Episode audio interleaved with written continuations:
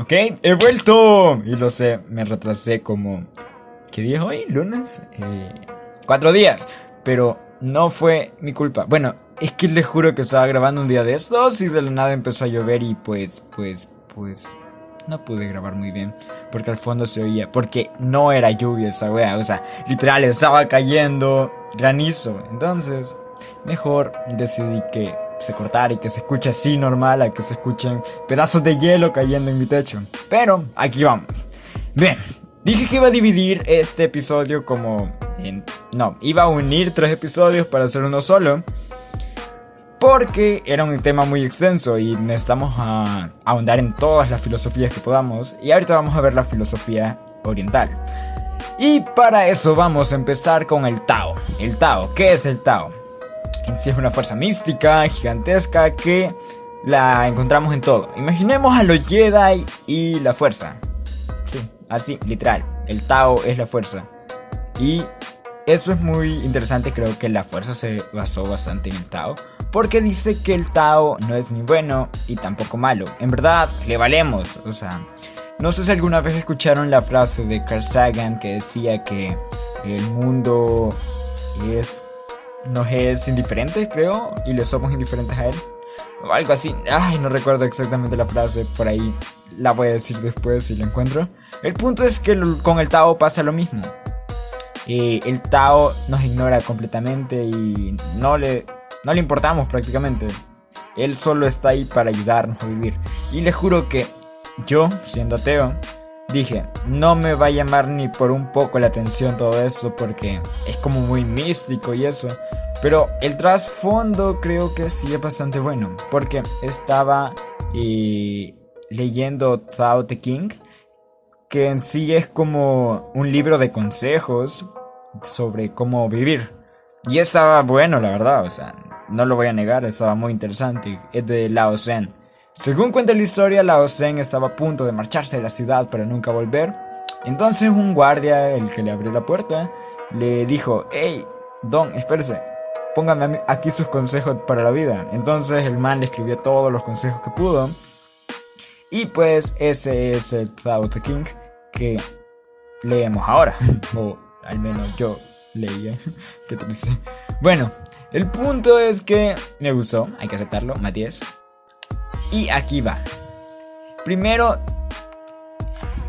Primero vamos a empezar con lo que había dicho, de que le somos indiferentes al Tao. ¿Y por qué? Según eh, había entendido, hay una historia sobre el Tao que dice así. Que una vez había un señor en una granja viviendo con su hijo y a la vez había un vecino, el cual le gustaba ir a visitar. Bien, y al señor de la granja se le escapó el caballo. Entonces el vecino llegó y le fue a dar sus condolencias. Le iba a decir, bueno, qué lástima que se le perdió el caballo, es una mala noticia. Y el señor de la granja le dijo, no, no es una mala noticia, es una noticia nada más, porque aún no sé las repercusiones que puede traer. Y yo, sinceramente, solo me acordé del... De... Ah, Uwey creo que se llamaba, el viejito de Kung Fu Panda, la tortuga. Igualito, güey. Entonces, vaya, de repente, a los días aparece el caballo con una yegua. Y el señor llegó allí de repente otra vez el vecino y le dijo, wow, pero qué buena noticia, regresó su caballo con una yegua acompañado y va a poder tener más caballos. Y el viejito otra vez le dijo que no, que solo era una noticia, que tenía que esperar para ver si era una buena o una mala noticia. Entonces el hijo del señor quería eh, domesticar al caballo salvaje, la yegua y en eso le pegó una patada y le quebró la pierna. Entonces el hijo estaba ahí vendado y todo. Y llega otra vez el vecino. Yo con esos vecinos no, no aguantaría. Y le dice, ay, qué mala noticia, pobre de su hijo, le arruinaron la pierna, se la quebraron, etc. Entonces otra vez el viejito sale con la misma cantaleta otra vez. Y finalmente el pueblo donde estaban inició guerra con un reino cercano, así que iban convocando a todos los jóvenes que podían. Y lastimosamente su casa no podía enviar a su hijo porque tenía la pierna quebrada. Así que, wow, al final, o sea, no fue tan malo, ¿verdad? Entonces así se va el Tao. que las cosas buenas tienen una parte de mala y lo malo tiene un poco de bueno, como el yin y el yang. Y también me recordó un poco a Friedrich, ya, me otra lengua, Friedrich Nietzsche, con eh, lo de más allá del bien y el mal. Por eso mismo, porque no podemos dictar un juicio de una vez sobre algo diciendo que es bueno o que es malo. Y eso, o sea, literal, solo es eso. Porque es un solo. Es lo mismo visto desde otra perspectiva. Y también mencionaba que el Wei eso es muy importante. Wei o Wei, ah, cuesta decirlo. Wei que es eh, la no acción, es muy vital en el Tao. ¿Por qué? Y ahorita voy a leer un fragmento del capítulo 2 para entenderlo. No alzar los talentos para que el pueblo no compita. No estimar lo que es difícil de adquirir para que el pueblo no se haga ladrón. Gobernar sin ambición para evitar que el pueblo tenga ambición. Y que el, que gobierna con el Weiwei lo gobierna todo. Entonces, el Weiwei es la no acción. Y está raro de explicar ahorita, pero poco a poco lo vamos a ir viendo.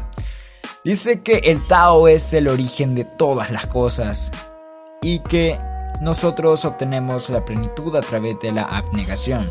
El Tao no tiene preferencias por ninguna especie, ojo. O sea, esto literal le puso la cereza al pastel cuando lo estaba leyendo. Si alguien se aleja del Tao perderá su balance. Debe intentar administrar justamente y de forma eficaz para escoger el momento oportuno para actuar. El sabio no rivaliza con otros, por lo tanto no se equivoca. Y es eso, el Wu esperar, esperar, esperar. Y como el señor estaba en la historia ahí diciendo como que, ah, no es bueno, ah, tampoco es malo. Estaba solo esperando y esperando, esperando a que se diera el momento oportuno para utilizar lo que le pasaba. Desde mi punto de vista no lo apoyo tanto, porque en sí es como estar esperando, bueno, y la verdad yo soy malísimo para estar esperando el momento indicado y soy más de tomar la iniciativa e ir a hacerlo, pero está interesante. Dice que los excesos no generan prejuicios. Las tinajas demasiado llenas caen por su propio peso. Si se afila demasiado una espada, se desgastará mucho y con el tiempo se va a quedar obsoleta. Y si el salón se llena de jade y piedras preciosas, alguien intentará robarlo. También dice que el orgulloso y el rico se pierden a sí mismos y por ende traerán desgracias. El hombre que surca el sendero del cielo se retirará pronto de finalizar su obra. El Tao nos hace alusión constantemente a que nosotros debemos hacer todo desinteresados. Es decir, que no debemos esperar nada a cambio.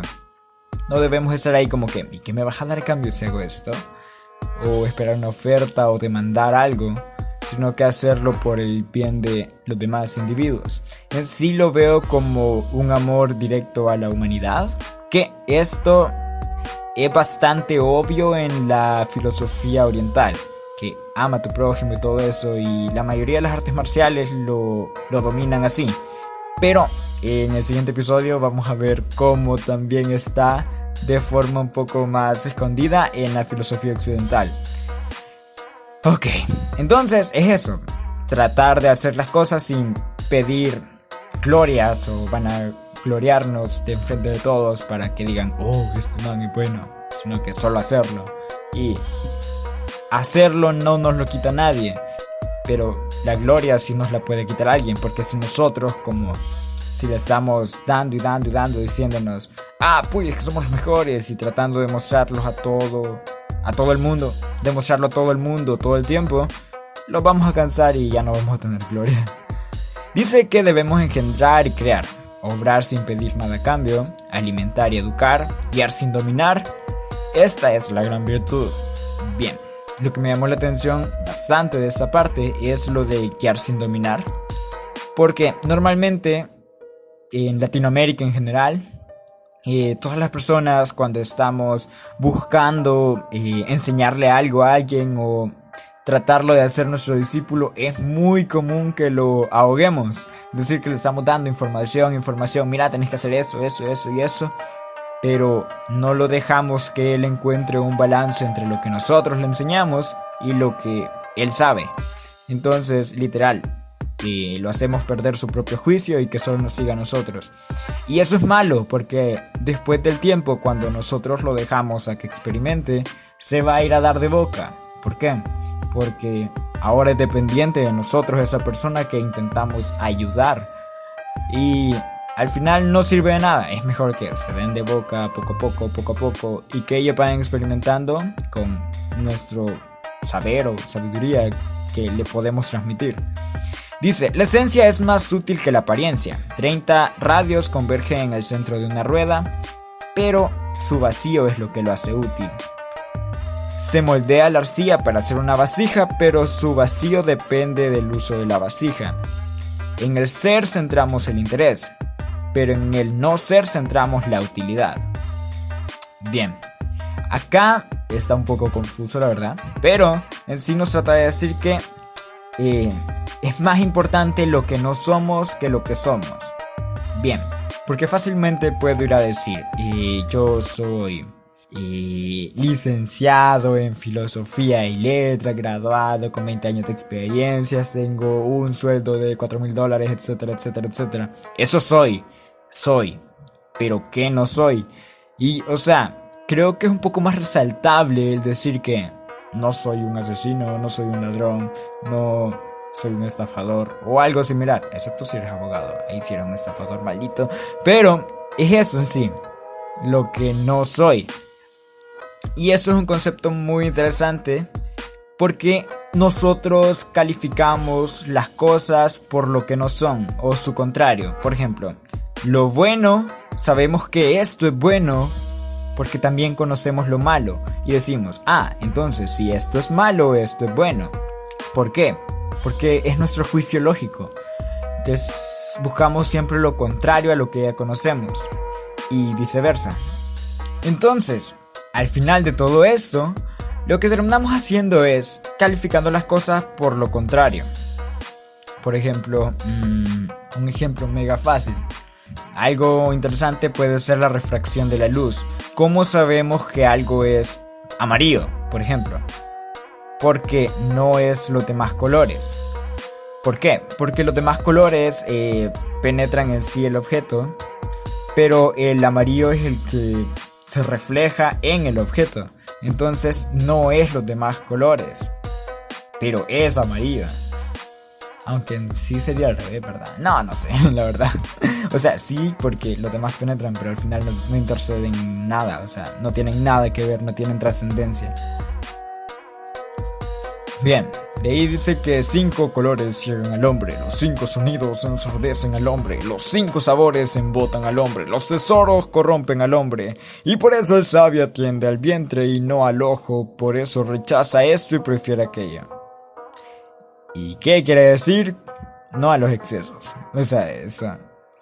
Y es que, o sea, es bastante entendible por partes, pero por otras parece que lo escribió adrede a ser lo más ambiguo posible para que nadie lo entienda.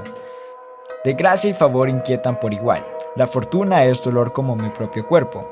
Y si no tuviera cuerpo, no tuviera dolor. Al que estima el mundo la fortuna de su propio cuerpo puede gobernar el mundo. Al que estima el mundo como su propio cuerpo se le confía el mundo. ¿Qué significa esto? Vaya. En sí, está diciendo que nosotros sentimos dolor. ¿Y en dónde sentimos el dolor? En el cuerpo. ¿Y cuál sería una solución? Una supuesta solución, no tener cuerpo para no sentir dolor. Ah, ah, ah. Y sería una solución estúpida. Pero, entonces, ¿qué pasa? La persona que podría saber cómo gobernar es la que sabe lidiar con el dolor de su cuerpo sin dejar de tener cuerpo. Y con la persona que sabe lidiar con su cuerpo y no solo con el dolor, o sea, se le puede confiar cualquier cosa y es capaz de cualquier cosa. De ahí el capítulo 14 del Tao se llama La universalidad trascendente del Tao. Y pues textualmente dice, se le llama invisible porque mirándole no se le ve, se le llama inaludible porque escuchándole no se le oye, se le llama impalpable porque tocándole no se, ah, no se le siente. Esos tres estados son inescrutables si se confunden en uno solo. De frente no ves su rostro, por detrás, no ves su espalda. Quien es fiel al Tao antiguo domina la existencia actual. Quien conoce el primitivo origen posee la existencia del Tao. Bien, en sí, la esencia de la fuerza del Tao es eso. Es que es comparable con Star Wars, literal. Es la fuerza, no se puede tocar, no se puede ver, no se puede oír, no se puede nada, solo existe por existir. Y le somos indiferentes al fin y al cabo. Pero ¿qué pasa? Dice que al final de todo esto, nosotros debemos remontarnos a saber nuestra historia como tal y todo lo que ha pasado, nuestro origen, para saber qué puede pasar después. Y no recuerdo cómo se le llama esto en sociología, pero en sí es eso, estudiar antecedentes de eh, fenómenos sociológicos para después tratar de predecir un fenómeno o saber cómo solucionar uno que hay en la actualidad se usa recurrentemente. Y en sí, todo eso es el Tao. Y eso que he englobado muy poco, porque tiene como 72 capítulos. Pero está horrible englobarlo todo. Pero en sí, ¿en qué se basa el Tao? Primero, voy a sacar los puntos más importantes. Primero, en que no debemos actuar si no es necesario. O sea, literal. Eso es el Wei quedarnos ahí valiendo todo hasta que llegue el momento oportuno. Y no preocuparnos. Y, ¿Con qué lo podría.? Ah, es Hakuna Matata literal. O sea, no le encontré más lógica. Entonces, es eso. Preocuparte poco, vivir tu vida, solo hacer las cosas sin esperar nada a cambio. Preocuparte por los demás, no tener excesos. O sea, literal es mm, como tener libertades, pero saber que hay un Tao y eso te puede traer mal si te alejas mucho de él y si tenés muchos excesos. O sea, en sí está diciendo, sean, ¿cómo se llama esto? Oh, certeros, no. Hay una palabra. Ah, no recuerdo cómo se llama. Voy a buscarlo. Pero sí, mantenerse en serenidad y ser lo más sabios posibles pero no para alegar, oh, soy sabio, sino que para vivir, o sea, ya estuvo solo para eso. Entonces, tomarte todo con calma, no estresarte de más. Si hay algo que literal no tiene solución o no está en tus facultades, ¿para qué hacerlo? ¿Qué más dice la OCEN? Em, hay algo muy importante que se me está olvidando y que es una antítesis total a la filosofía occidental. Y quiero acordar. ah, ya. O sea, que yo no puedo cambiar el mundo solo. Que necesito de las personas que están a mi alrededor para que cambien el mundo. Pero recuerden que el Tao, o sea, yo lo veo como a una persona ermitaña, alejada del mundo, queriendo ayudarla, bueno, ayudar al mundo en general, pero viviendo para él. O sea, sí, va a hacer cosas por los demás y todo, pero al final su idea es mantenerse. Comparación con Star Wars nuevo. Star Wars episodio 6, no, 7. 7 cuando Luke se, se exilia, pues exactamente lo mismo. Entonces, no tiene mucha utilidad social al fin y al cabo todo el Tao. Tiene utilidad personal, o sea, eso sí, porque nos invita a explorarnos nosotros, explorar nuestra creatividad, explorar el mundo, tener, eh, tener límites y todo. Pero al fin y al cabo, la, o sea, la utilidad social no, no hay, no existe, es nula. Así que creo que ahí sí nos queda debiendo. Pero todo el Tao, o sea, normalmente a la filosofía oriental se le ve como una antítesis total a la filosofía occidental. Pero Vamos a ver por qué en el siguiente episodio. Dato importante que casi olvido. El inicio de todo el Tao, que es lo más importante creo. Que dice, del no ser comprendemos su esencia y del ser su apariencia. Ambas cosas tienen el mismo origen pero con distinto nombre. ¿Y a qué se refiere con eso? Bien, lo que no somos, sabemos cómo es. O sea, sabemos lo que es en sí. O sea, cuando decimos, ah, no soy nazi. ¿Por qué? Porque los nazis son así, así, así. Y literal, dedicamos libros de historia completos para entender a los nazis. Pero soy bueno. ¿Y qué soy? O sea, sé lo que soy, supuestamente, creo. O sea, sé cómo me veo, sé cómo actúo, pero sé cómo soy. O sea, sé realmente en qué estoy basado o quién soy en realidad. Entonces, muchas veces tendemos a conocer más a lo que decimos no ser que a nosotros mismos. Y al final ambas cosas se crean en el mismo punto y adquieren nombres diferentes. Muy bien, y en conclusión, el Tao es la ideología que tu tío, el que no tiene trabajo y va a tomar todas las noches, sigue y no sabía. Hasta dentro de cuatro días de esta semana. Bye.